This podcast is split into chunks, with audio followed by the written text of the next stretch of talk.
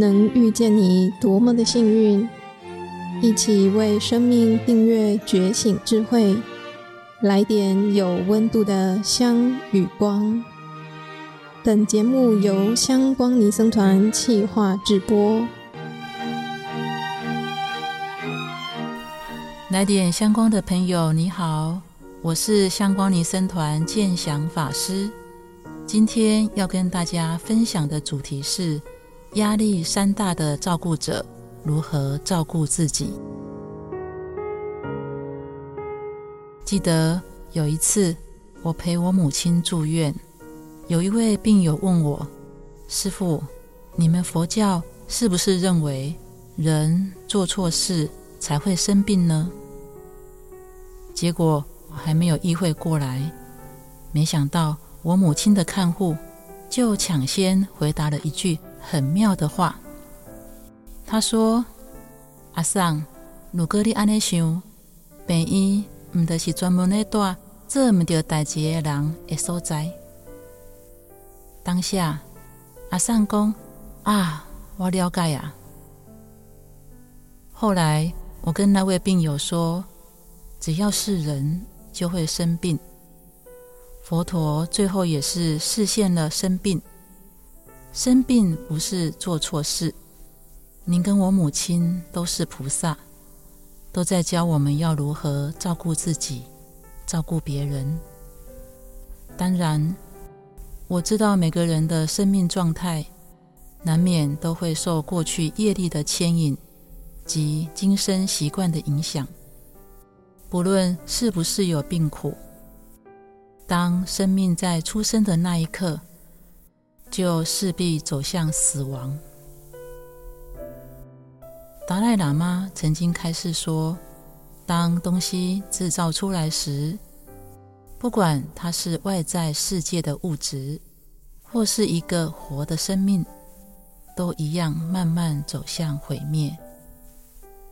生老病死是生命的实相，而面对这些生命的课题，不过是有的人拿到比较困难的练习题，而碰到这样困难的练习题，面对的不只是当事人，冲击到的更是原来彼此相爱的一家人。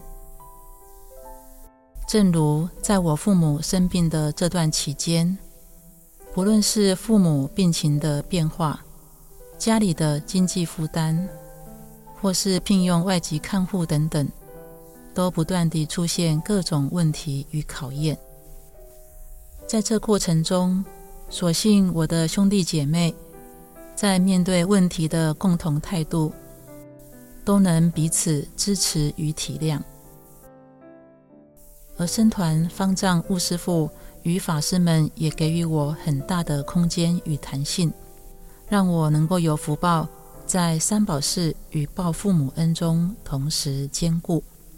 这些外在的支持力量对照顾者是非常重要的，但是日子一久，身心的疲乏与面对长辈病情的无常变化，是另一种考验。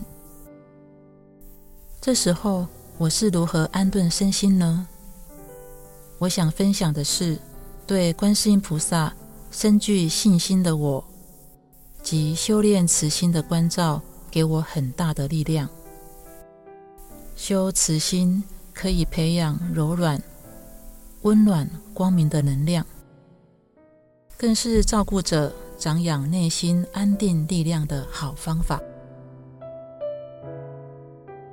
接着，我就来分享在日常生活中照顾者如何修慈心的两种方法。第一个方法，用感恩心来迎接一天的开始。一般来说，照顾者一早醒来，常常就开始烦恼当天的照顾工作，甚至担心家人的病况。为了减少身心的不安，您可以做以下的练习。第一点，觉察感受。早上醒来，先做几次的深呼吸，吐气时尽可能将压力吐出，帮助自己身心放松。接着觉察自己内心的感受，它可能是紧张，也可能是担忧，或是其他种种的感觉。不管出现的是什么感受，都跟自己说：“我完全接受我所有的感受，我完全接受我所有的心情。”第二点，身体扫描放松。如果您在觉察感受后，还是无法放松身心，可以接着做身体扫描。从头到脚扫描全身，让身体各部位逐一地放松，将心带离苦的感受，同时充满正念觉知。第三点，发感恩心，在心里跟自己说：“我感恩我的母亲还陪着我，让我有机会可以照顾她。”我感恩佛菩萨陪我面对一天的开始，然后祝福自己，愿我没有危险，没有心理的痛苦，没有身体的痛苦，愿我充满勇气与慈爱。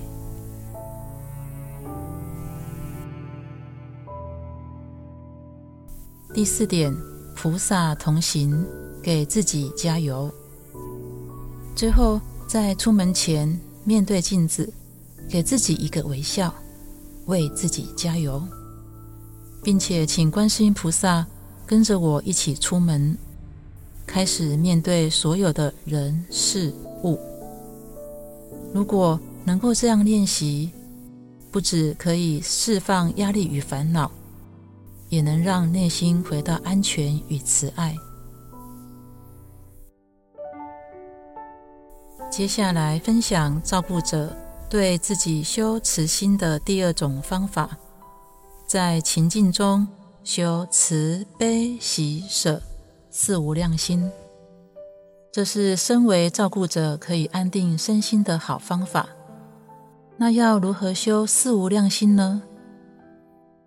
当遇见任何人，就升起慈心，给予他人快乐。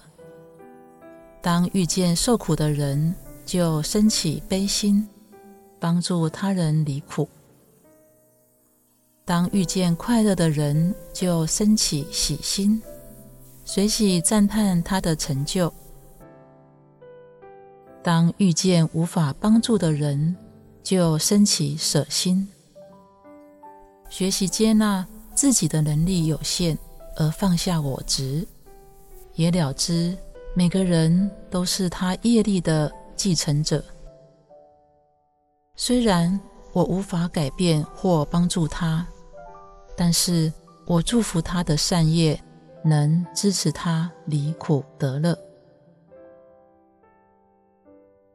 如果我们能时时练习以上慈悲喜舍四无量心，除了可以帮助自己安定身心，在面对身边家人生命无常变化的时候，我们的心能持续保持光明与正念，自护护他。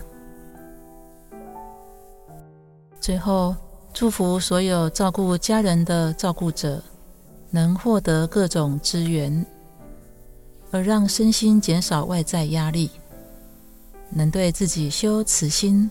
而增强自我支持的力量，找回内心的平静，能先照顾好自己，在面对照顾生病家人的考验时，可以勇敢的直下承担。今天的内容就分享到这里，来点香光，祝福您。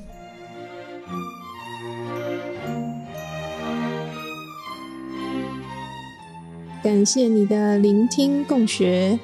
愿香光宝藏一路陪着你，前往内心向往的方向。